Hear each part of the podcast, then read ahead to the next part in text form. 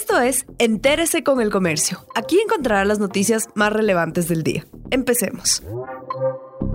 A continuación, los temas más destacados en el comercio este domingo 11 de abril.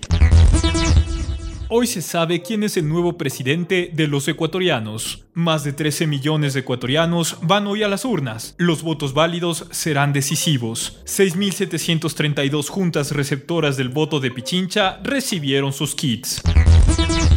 83.656 policías y militares están desplegados por las elecciones. Hoy la fuerza pública custodiará los recintos electorales del país y controlará el cumplimiento de medidas de bioseguridad. Además habrá controles en las carreteras y en las terminales terrestres más municipios toman medidas para contener los contagios del COVID-19. En localidades como Ibarra, Mejía, Esmeraldas y Manta se iniciaron los controles para verificar el respeto a las nuevas medidas que buscan evitar aglomeraciones y la expansión del virus. Los operativos se activaron desde el viernes en vías, espacios públicos y comercios. En Ibarra se limitó la circulación vehicular de autos particulares durante la noche.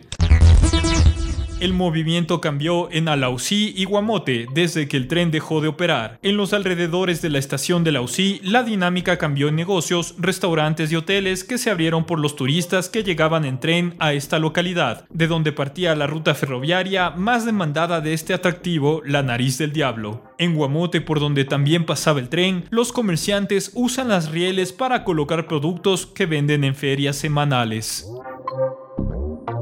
Gracias por acompañarnos. No olviden seguirnos en Facebook, Twitter e Instagram como El Comercio Com.